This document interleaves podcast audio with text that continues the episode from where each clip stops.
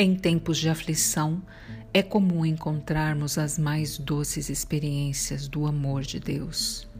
John Bunyan